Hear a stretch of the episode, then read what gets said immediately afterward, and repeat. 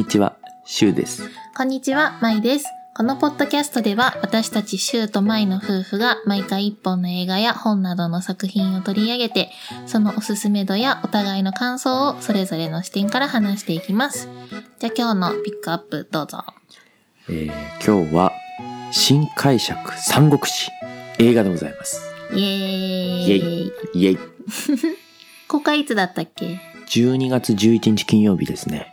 今日何日？今日は12月12日。あ、違う。12月13日じゃ。あ一昨日か。うん。を今日見てきました。見てきましたね。あらすじは？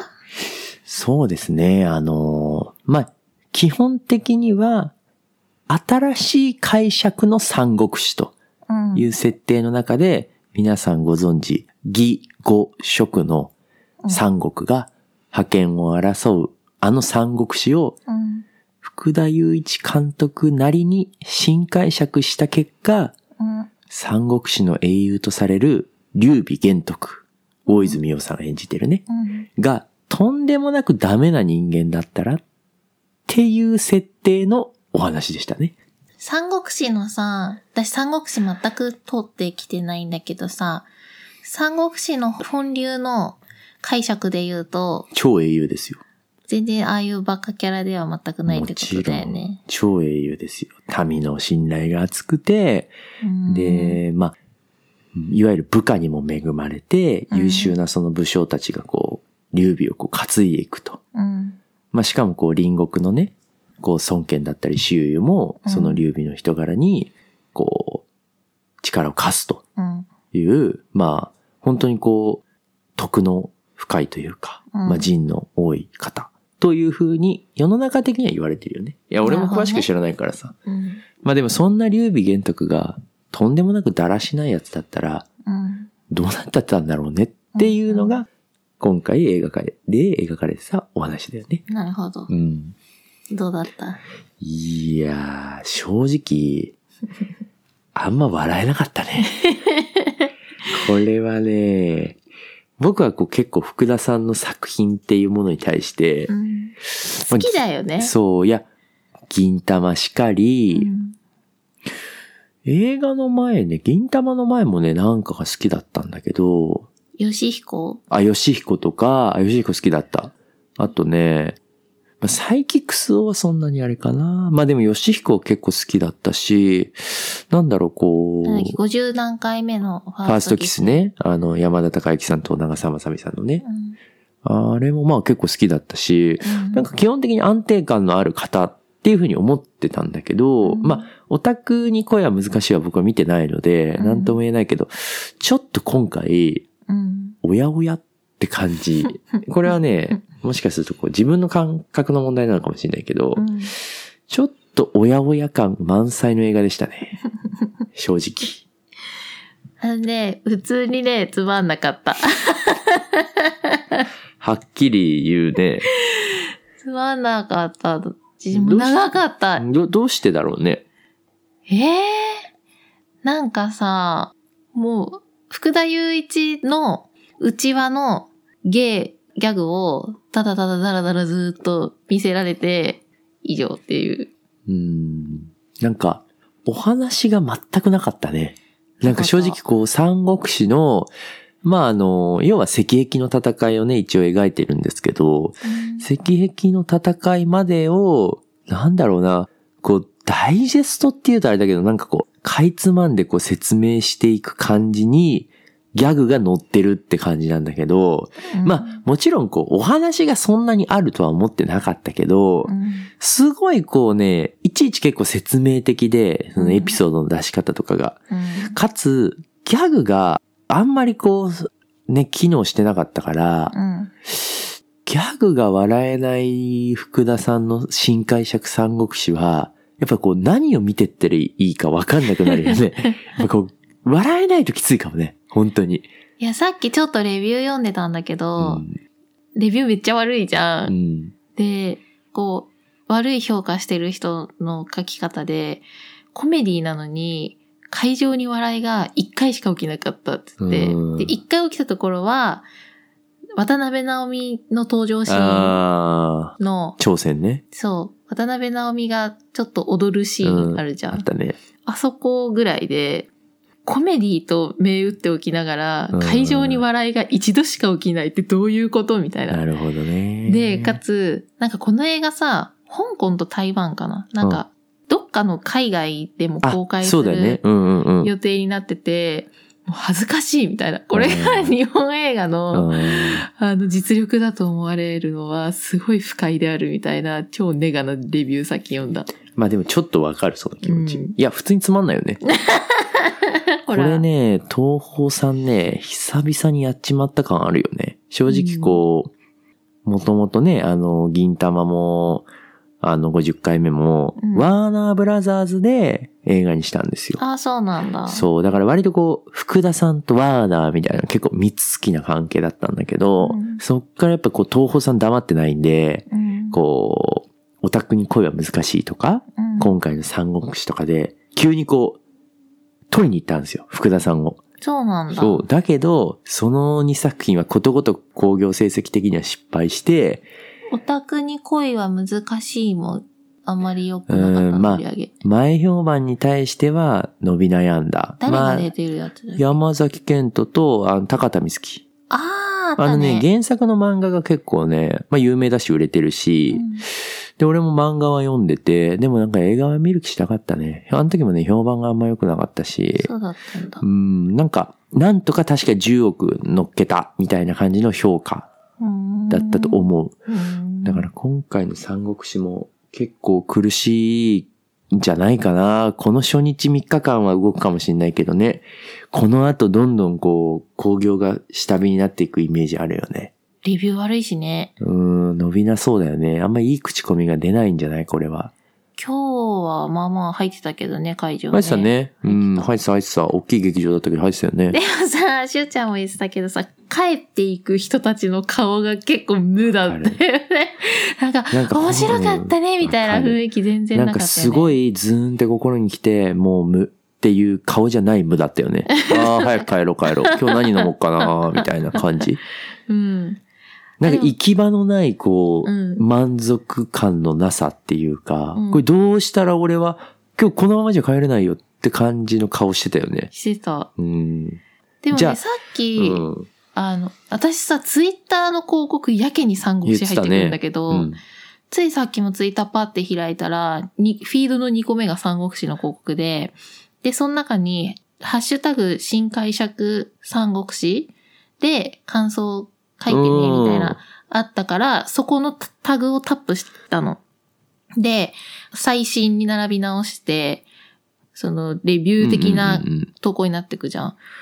そこ見てたらすごい良かったんだよね。あいやいやいや、それはだってさキャストファンだよ。そっか。結局さ、その公式がさ、キャンペーン的に感想つぶやこうって言ってるタグに、わざわざそこにつけてやるってことは、公式さんに伝えたい。もっと言うと、私の大好きなあの人に伝えたい。作品名タグって、そういう使われ方が多いのかな？いや、まあそのタグが、三国志とか、新解釈三国志だったら、普通の人がレビューとしても使うかもしれないけど、そうそうそうだよ。そういうタグ。うん、だとすると、つぶやこうって言ってるものに反応してる人しかいなかったんじゃない？まあつまりね、新解釈三国志をレビューしたいっていう普通の人がいないっていうことでもあるけどまあね。確かに。あの、結構ね、やっぱりこう、よくありますよ、そういうじ現象はキャストファンのみみたいな。超さらって見ただけだけど、映画ランドのレビュー欄と、そのツイッターでタグ、うん新解釈三国志の、もうカラーが全然違くて、なんかちょっとよくわかんなかった。うんでも映画ランドは本当に、だって今2.4とか言い過ぎ？そんなよ。2.4。3日間で2.4はなかなかだね。初日に近ければ近いほどファンが先に行くから、いいくなりがちってこと？そうそうそう。?2.4 だね、今んとこ。それさ、何件コメントあって？どこみたいの？ここ？あ、そうそう。あ、24 24か。これ、見てこれ。予告編で見た笑いがほぼマックス。あ、そうそう、そういうそれ風に書い以上のてる人も笑える感じが。がない。はっはー。わかるわ。なんか中途半端だったね。っていう感覚だよね、正直ね。うん。あともう全員、騎士官。そうね。騎士官ね。でも福田作品ってそうじゃない？みんな、同じじゃない？演技。うん演技っていうか、もうなんか演技も何もなくない？まあね。パンク侍切られて早漏ですら映画ランド3.5ですから。なんでそれ引き合いに出した？やっぱこう、クリエイティブっていうのは、とことんソリッドに行くしかないんですかね。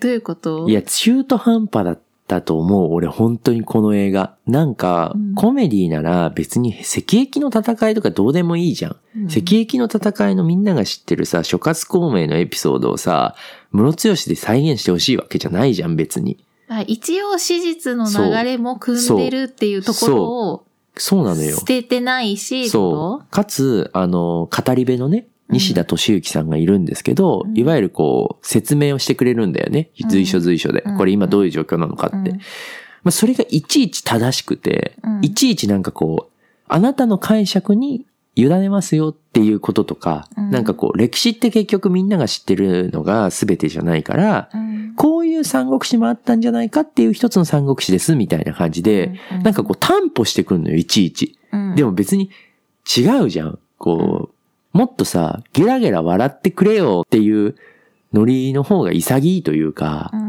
だかすごいその辺のスタンスもちょっと中途半端だなっていうふうにとにかく思いましたよ、僕は。でもさ、ゲラゲラ笑ってくれよっていうつもりで作ってるんじゃないの一応い。や、だとしたら全然、ポイントずれじゃない？もう、実力のすべてを出した笑いなんじゃないのあれは。いやーだとしたらちょっと錆びてるのか、俺が過大評価してたのかわかんないけど、まあ、よっぽど銀玉という原作が素晴らしいか、銀玉の時はうね。ん。銀玉は少なくとも笑ってたよ、みんな。ナウシカのメーベで来た時とか笑ってたよ。笑ってたうね。ん。まあ、福田作品好き嫌いあるけどさ、そもそも。でも確かにまあ会場に笑いが起きてたかどうかみたいな話で言うと、起きてはいた。そう、だからなんかね、俺は守りに行ったっていうか、中途半端なちょ、ちょ、着地点をね、見出そうとしてた感も否めないですよ。え、何に着地するってこと？何を。守るものなくない？いやないけど、要は、ちょっとこう、三国志を知るきっかけになったらいいな、みたいな。なんかちょっと、そういう匂いもしたのよ。うん。特に最後に、あの、西田さんの話の部分が出てくるとことかね。うん。なんかこう、物語なんだからさ、バシッとその物語の中でこうさ、終わってさ、うん。それこそこう、ドラゴンクエストの Your Story じゃないけどさ、現実世界に戻す必要ないじゃない？ドラゴンクエスドラト知らゴンクエス。で戻してきたんだけど、まあそれはそれで燃えたんだけど、評判も悪かったし。え、どういうこと？その、三国志の、あの、その、あれがあって、で、その後最後に西田敏行の語り部パートに戻したところが、そう、なんでって思う。そう。皆さんいかがでしたか？みたいな。うんその、金曜ロードショーでいうあの、水野さんのパートですよ、あれは。うんうんだからあれは物語じゃなくて、物語を見た人の感想とか、うん見る前のサジェストとか。うん。だからあれはもう、もはや本編なのかっていうかさ。うん。で、でもなんでこれを差し込んできたんだろうっていう、なんかこう、なんか中途半端だな、全体的にってすごい思ったね。うん。あそこに戻したことがそんなに違和感だったんだ。うん。で、それでいてさ、最後エンドロール終わった後にさ、大泉洋がさ、うん。あの、民のために、俺は生きる、民のためにこの国を豊かにするんだ、みたいな、うん。急にこう、劉備玄徳前としたセリフを言うっていうので終わるんですけど、あれ、リピートだったよね。そう、リピートね。うんうんあれも、なんか本、編の一部分を最後に切り出して、そうそうそうそう。あれもね、すごい取ってつけた感じになってて、うん なんかもう全体的に、え、ちいや、最後う、ん。新解釈の劉備なんだとするとね、うん。大泉洋さんが演じる。うんうん。その、そういうセリフじゃないじゃん。ああ、なるほどね。もっと、だるーとか、なんか、もう、中国とかもうどうでもいいよとか、うんうん。極論ね、うんうん。もう民とか勘弁してくれ、みたいな、うん。そういう劉備玄徳像だったんじゃないの？みたいな。うんうん。だから結局なんか、ど、どっちに行きたかったんだろう？みたいな。うんなんかその三国志という壮大な歴史物語を、に対してちょっとひよった感じうん。をすごい感じた。なるほどうね。ん。もうね、だったらレッドクリフやってくれよって感じ、正どう直。いう意味？いや、ちゃんとやってよって感じ。コメディもあるけど、バトルもあっレッドクリて、フ見てないからわかんない。そうだよねレッドクリフはな何の？レッドクリフはすごいアクション超大作だし、すごいこう丁寧にその赤駅の戦いをうん。こうフォーカスしてやった作品だと思う。じゃあ、レッドクリフはそういうそうそうそうそうそう。シリーズに忠実にリスペクトを持って真面目にやった作品の代表として今例に出してくれあ、たわけね。そうそうそうそうそう。そっちにもならず、ギャグにも行き切らず、っそう。て思ったのね。そう。まあでもあの、白田優の呂布と、うん。あの、ガンちゃんのうん。趙雲うん。はかっこよかったな。普通に見た目が、うん、なんか、み見た目とかなんかあの、槍さばきっていうの、うんなんかこう縦の感じとかう、ん。は結構なんかかっこいいなと思ったね。白田優かっこいいよねう。ん、白田優かっこいいなと思った。うん。そうね、いい、良かったところ、まあ、渡辺直美は面白かったけど、でもなんか渡辺直美が面白かったのも、別になんか作品としてのなんとかじゃなくて、渡辺直美だよね。そう、渡辺直美が多分本当に自分で考えたうん芸を、うん、わかる。あの、ほぼアドリブだよね、わかんないけど。彼女の単純な実力のショー、ショーのパートがいくつかあって、それは普通に面白かったっていう。映画と関係なわく。かるよ、すごい。かな。うん。あとは、橋本環奈はね、私結構好きなんだけど、安定感あったな。まあ、そうね。まあ、出番結構少なかったけどね。まあ、可愛いね。可愛いし、あのキャラクターも何度も見てるキャラクターではあるんだけど、でもね、なんかね、声がいいのか、なんだろうな。神楽だったよね、もはや。まあ、神楽ではあったけど、ちょっとした表情とか、声の出し方とか、セリフ回しとか、やっぱ結構好きだなってう思った。ん、なるほどね。うん。まあまあまあ、あの、彼女はね、なんかこう、作品選ばないでもとにかく出まくるけど、女優さんだよね。う。うんん、女優さんだなとは思う。ううんん、そうね。なんかこう、無駄遣い感があったよね。あの豪華キャストのね。なんかさっきさ、ちらっと、あの、YouTube で三国志キャストが公開前のあーなんかちょっとした前夜祭？前夜祭、うんうん。イベントね、あったね、やほんとつだね5分ぐらいしかちらっとしか見てないんだけど、あれさ、当たり前だけどみんな素素でさ、普通に喋るじゃん。もうまんまだよね、ほんと。うん。あの、なんか、ほんとまんま。全員。だからなんか、あんまりこう、福田さんの作品って演技という概念がないのね。ない。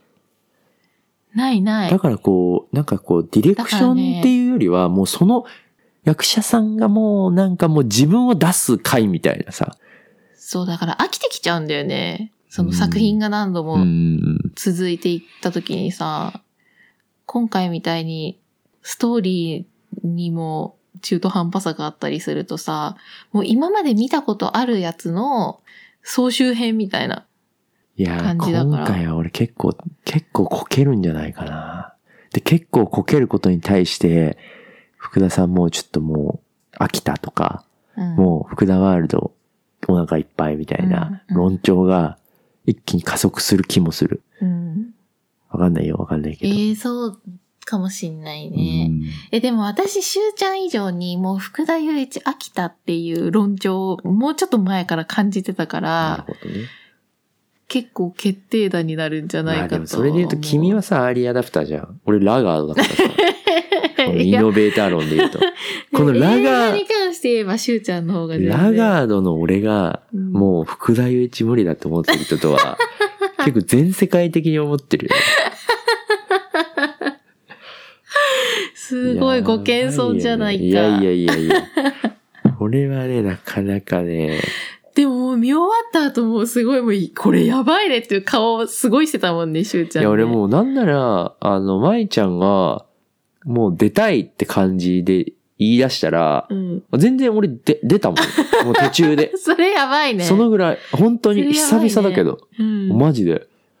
あ、もうこれマジで多分、何のクリエイティビティも多分この後な、起きないだろうなって 思って、うんで、なんか俺の左斜め前ぐらいの人がもう20分ぐらいで、もう孔明が来た、登場したぐらいでなんか席立ったのよ。へで、それがトイレに行くのなのか帰ったのかを定かじゃないんだけど、でも、ありえないじゃん。開始20分ぐらいでうん。トイレ行くって、もうなんか飽きてるじゃん。う んま、間違いなくさ、ねそう。思うけど自分も、うんやっぱこう、本当に集中してる時って、飲み物飲むのとかも減るしうん、回数として、うんもうスクリーンにもく釘付けっていうか、うんうんうんやっぱそういう感覚ってあるじゃん。いい映画見た時。うんうんまあ、それが全くないんだろうなって感じのなんかみんな アクションをしてるんじゃないかなっていう空気すらちょっと感じたけどね。うん。なんかみんなそんな食い入って見てないっていうね。そうそうそうそう。だからもう、今日ね、このシューマイラジオでこう取り上げる、でも全然いい、良かったし、取り上げてるんだけど、あんまりこう、なんだろう、ただディスってるみたいになっちゃうのもなんかね、これを聞いていただいてる人にさ、うん。なんかな、何の情報にもならないから、うん。なんかこう、え、得れたこととか、あのるね。ここは良かったみたいなのがあれば、うん。ちょっとそこは、そこでちゃんと出しましょうよ。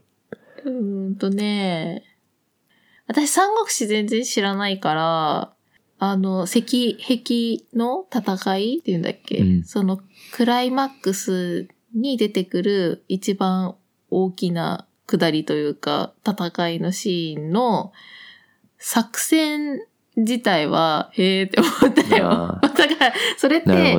新解釈三国志の感想じゃなくて、三国志の感想だよねそうなのよ。あれはもう本当に、もう超有名な。そうなんだ。あもうだから、ぜひね、あの、この年末年始、レッドクリフをこの後見て、2, 2作あるから、全然俺も見るから、うんレッドクリフを見てえ、トニー・レオンとか、ジョン・ウーだから監督は。うんあ基本的にはだからその中国の俳優さんなのよ。うんトニー・レオンとか、あとリン・チーリンとかも出てて、うんあと、日本からはね、中村獅童さんとかも出てた。ううんん。だからね、結構みんなかっこいいし、あと金城武ね。諸葛孔明。は。そ金城武って見ないね。う。だから金城武が諸葛孔明をやってて、それは結構ハマってんだよ。うんとか、だからそのトニー・レオンとリン・チーリン、あとね、誰いたけど。でもね、こう、キャラクターすごい立ってるのよ、みんな。あのさ、エグザイルの誰かが結婚したの、レッドクリフ。そうそうそうそう。あ、あれ？アキラね。アキラ。いや、レッドクリフにアキラは出てないはずだよ。そっかう。ん。じゃあ違うわ。あとなんかあったかなあと、各県との一人乗りツッコミは割と、ああの人コメディ上手だよーね。まあ、各県とはね、でもなんか各県とはもう、なんかもう、焼け石に水だったよ。もうなんか、焼けてたからもうそれまで散々で、各県とか出てくるのって結構後半じゃん。だからね。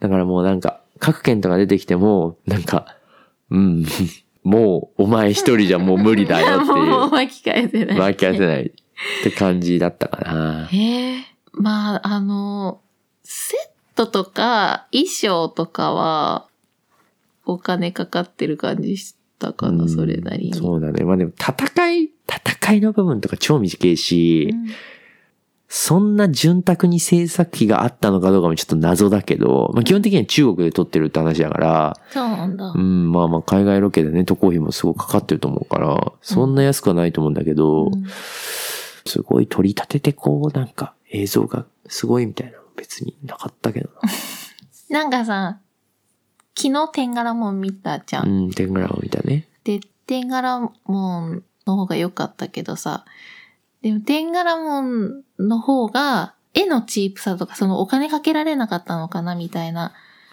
風に感じちゃったシーンがいくつかあっうん、て、言ってたね。背景が明らかに、え、みたいな。雲が動かないって言ってた そう、雲が動かないの。あのさ、あれみたい、あ、なんかちょっとしたコントのさ、なんだっけ、ううっちゃんがさ、主演のさ、ライフ？あ、そうそう、ライフみたいな、なうん。なんて言ったらいいの？まあ言いたいことはわかるよ。後ろの背景の、あの、ふとよく、そう、天柄物の話になったけど、なっちゃうけど、こう、船にね、船に乗ってる時の背景とかは全然動いてなかったよね。そうだから多分、グリーンバックそう、のところに多分船ぽいセット組んで、うんその上で演技してるんだと思うんだよね。そう。とかね、なんか、玄関の向こう側の空と雲と。屋根みたいなのが、もう、そういうコンコントの、ライフのコントの背景みたいな、ちょっとびっくりしたもんね。なんか久しぶりに見たと、もう、だから私も、もう、春馬くんのためにさ、春馬くんの芝居が見たくて言ってさ、そのシーンも春馬くんが出てるのにさ、ずっと雲が、雲見ちゃったもん。なるほどね。これ本当にずっと動かないのかなと思って。っていう機能があったから、なんかそういう意味では制作費が、さすがかかかかってるなっていうか、なんかそういうことが気になるシーンはなかったよ。なるほど。うん、今日はね。いやー、今年なかなかちょっと、洋画がね、公開延期になっちゃってるのもあって、こう、邦画が頑張らなきゃいけないタイミングだと思うんだけど、なんかこう、とこう、ピリッとしないなーっていう、なんかこう、うわ、これ最高だったなーっていう、あのさ、映画が？うん。最近ないってこと？に2020年はまだ出会ってないかもね。出会った ?2020 年、何見たっけ？ザ・ウェイブとか、はいはい。まあまあ、罪の声もそうだけど、2020年、まあそもそも劇場に行く機会なかった。まあ、あとジブリとかね、コロナの時に。ミッドナイトサワー見たね。あ、見たね、ミッドナイトスワンねう。んそれよりはなんか、愛の不時着とかにハマってたな。うん。うん、まああれは良かったよね。めっちゃよかった。あと、バチュラル、ババチロレッテ。バチェロレッテ。バチロレッテ。うん、バチェロレッテも良かったけど。最高だったね、あれはね。え、じゃあもうさっき君が言い出した、ちょっとでもいいところを見つけようっていうのは、でも終わりだよね。出した？出したっけ？俺はもう、あの、その、呂布の白田優と長雲のガあ、ンちゃん。それ？うん。あの二人はかっこいいなって思ったし、まあ、そのそれで言うとその小京でね、山本美月とか、うんあの、甲夫人の橋本環奈も、よかった、可愛かったよね、普通に。可愛かうった。ん。でもまず、可愛かっただけ。なんか、本当本当それだけ。もう渡辺直美も面白かった。うん。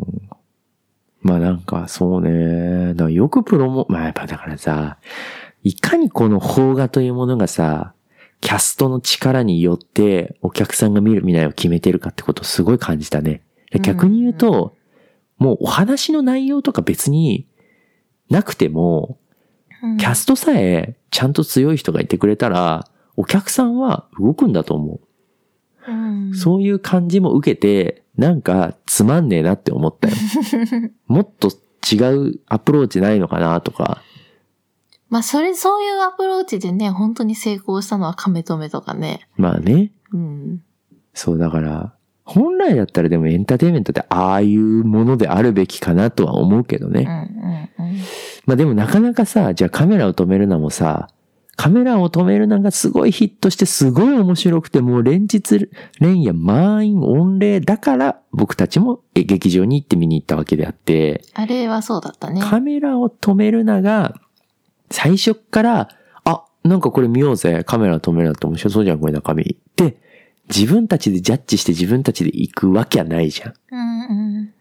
それも逆に言うと、まあ、なんていうのかな。真実だから。うんでもカメラを止め、止めるなの主演が、もし大泉洋だったら、最初っからカメラを止めるなを見てみたいという思う人は全然たくさんいたと思うし。そりゃね。うん。今日もね、割とこうカップルが多かった印象というか、まあ場所柄もあったかもしれないけど、割とこう若い男女ペアみたいなのが多い印象だったなまあ見やすい、デートムービーとしてこう外さなそうな、かつこう楽しい気持ちになって、まあその日のデートがね、の満足度が高そうな期待をしたと思うんだけど、まあ今日デートで付き合う前とかにこの映画見てたらかなりこう、うわ、やっちゃったよって感じになるだろうね。まあでも、こういう、なんつうの、今うちらがまさにしてるような会話でさ、その後居酒屋で盛り上がるみたいな。でもそれって結構さ、うんなんていうのもう互いのことをさ、分かってて、うん。いや、付き合ってなくて2回目ぐらいのデートでうん。見終わって、これ、面白くなかったっていうの結構勇気いるじゃん、互いに。もし相手が面白いと思ってたら、うん。その感性のまあねまあね違いも結構恐ろしいじゃん。うん。で、その感性の違いから、あ、この人私と合わないかもっていうリスクもあるじゃん。うん。らそのリスクをわざわざ背負って、きつかったね、これ。ってぶち込まないと思うよ。ぶち込みづらいよ。でもなんかこう探り探りさ、同じ感想だっていうことに気づければさ、逆にね。そうそうそう。わかるどっちもあるよね。まあそういう意味で言うと、合う合わないっていうのを、こう、確かめられる試金石みたいな そういう意味ではかなりデートムービーかもね。うん。まだ付き合ってない人が見ることでうん絆が深まるかもしれないという副次的効果を持つ映画。だってさ、逆のパターンもあるよ、きっと。あの、しゅうちゃんの言うようにさ、ネガティブな感想って切り出しづらいかもしれないけど、自分は実はちょっとつまんなかったなって思ってて、でも相手がさ、こう出た途端にさ、え、めっちゃ面白かったねとか言ってさ。言ってさそ、れ結構暗い、辛いね。辛いじゃん。ねで、でも、そうだねとかこっちも言ってさ、ねそうだね。これはちょっともう次のステージいけないよ、この二人。まあだからそういう意味で言うと、まあ、はっきりさせてくれるじゃん、やっぱり。うん。この映画を見ることで、うんこの人と会うのか合わないのか。からさ、めっちゃいい映画か、めっちゃつまんない映画の方が、初期の男女には、は、あの、共感を生みやすい。なんか、ね。中途半端な、どっちにも転ぶいやつ。まあまあまあまあねまあまあまあまあ。まあそこでさ、バッチリ会えばもう完璧だし、まあ逆、別にでもそこ、無難なの行きたいな。もうなんかその付き合う前の映画デートで選ぶ作品はもう、あ、絶対これは多分大丈夫。その、鉄板だろうってやつを選びたい。で、どっちかというと、うん男はつまんなかったなでもいい。でも、相手が楽しかったな、面白かったなって思ってもらうことで、うんその場とかその回が面白かったなってものにやっぱなるから、うんそういう意味で言うと男はどっちでもいいんだけど、女性がやっぱりこう楽しめるものうんをチョイスしたいっていう心理はあるかもね。うん映画デートしようってなって、男性からこれはあれはって結構勇気いるよ。多分まず、普通のとこだったら何見たい？今見たいものあるって聞くんじゃないかな。そうなんだ。で、女の子はきっと一本だとちょっとこれって言っちゃうから、まあ、一応に二本とかうん。あげて、あ、じゃあこっちにしようよとか、これをしようよ、みたいな風にするんじゃないかな。なんか、思い起こしてみたけど、こう、映画に行くって決めた後に、どれ見るっていう流れってあんまなかったかも。それタイトルから行くってこと？そう、なんか、アナ雪やってるから行こうよ、みたいな。そういうなんか、それこそもう世間でめちゃめちゃヒットしてて、っていうのを、なんか、いか、いかないみたいうん。まあ、それは王道だね。な。う。うんん。それは王道だね。まあ、こ俺高校生ぐらいの頃、映画デートぐらいしかもう選択肢ないじゃん。飲めないし酒とかも。え、もう何してたか全然覚え散てない。散歩とかも別になんか、よくわかんないじゃん。だからもう、とにかく、うん。あの、パスタ屋と映画。パスタ屋と映画だね。五右衛門とか。なぜパスタ屋なの？いや、高校生のデートつったらやっぱパスタでしょ。イタリアンでしょ。炒飯でしょ。いやでも、ほんと選択肢なかったよ、当時。知らないんだもんだって。じゃあパスタと映画。パスタと映画と、まあ、ハンバーガー。あとなんだろう。こ公園とか？うん。そろそろね。もう、全然三国志の話じゃなくなってって。これすごいね、こう、話すことがもう、なくなってしまうというね。三国志。もうどんどんこれはデートムービーとしてなんか価値観をこう確認できる映画なんじゃないかみたいな話に最後なりましたけど、うん。星ズバリ、どうですか？星、はい、5点満点中？そうです。2.5。お、意外と高い。俺、えー俺1.5。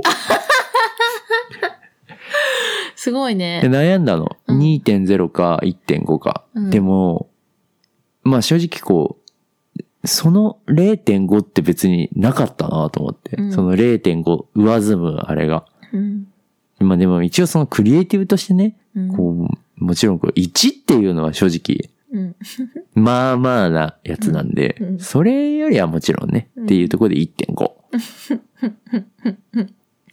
まあ、2.5に別にあんまり理由もないんだけど。うんでももう、3を下回る2、2台って私の中で相当っていう、うんあれ、あれ。まあ俺はもう途中で帰りたくなったから1台かな。そうそうそうそう。一応なんかね、2はね、まあ見れたけどつまんなかったみたいなのがやっぱ2台。そう、最後まで一応、いや結構辛かったよ。長って思ったけど。まあ一応見たじゃん。本そうね。当に無理だって思ったら出ると、1点台かな。うんまあね、またちょっと次の福田さんの作品には、まあ、期待はしないけど、いやー、よっぽどちょっと題材選ぶかもね。まあ、銀玉もね、またどうせね、またあるでしょうよっていうのも勝手に思ってるんで。いや、あるでしょ、あれは。ヒットしてるもん。うんまあ銀玉はね、やり続けてほしいなと思いますけどね。でもあの50回目のファーストキス合ってるタイトル。多分。101回目か50回目か。101回目は猫じゃない？100回目かな、じゃあ。それプロポーズじゃない？そうかわかんない。わかんないなやっぱあれはすごい好きだった。だよね。うん。まいちゃん結構あれす好きっていうか、いい、いい。き。俺、俺も好きだったよ。あれ福田さんだったっけ？そうだよ。なんかうん。やっぱさ、原作がないとダメなんだよ。ねそうかもきっと原。作をいじるってことなのね。うん1があってそれを1.5ににするっていうね。うん。いや、ゼロベースは結構もうね。まあ、三国志も原作といえば立派な原作だけど、でもまあ、うん、ちょっと、うん。ちょっと壮大すぎるよね、原作として そうなのかもね。まあまあまあ。またね、うん気を取り直して。今月ね、なんか他にもきっと見に行くしね。そうだね。プペルとかね。あ、そうだ。そう。ベルとか、なんだっけさっき言ってたやつ。うん。名忘前忘れちゃった。れちゃったね。ルーニー・マーラとナタリー・ポットマンが出るやつも見れたら見たまあ、い。どっちかというと、ライアン・ゴズリングが出ることは結構いいなと思うけどね。あ、好き？あ、好きです、僕、ライアン・ゴズリングは。かっこいいなって思います、すごく。はい。じゃあ今日はこの辺で。はい。はい。シューマイラジオへの感想、取り上げてほしいテーマなどは、ツイッターで、ハッシュタグシューマイラジオでぜひお寄せください。あと、私たちのツイッターでは、私たちが普段の日常やポッドキャスト内で話せなかったことなどを気ままにつぶやいておりますので、ぜひフォローしてください。はい。ではまた次回お会いしましょう。バイバイ。バイバイ。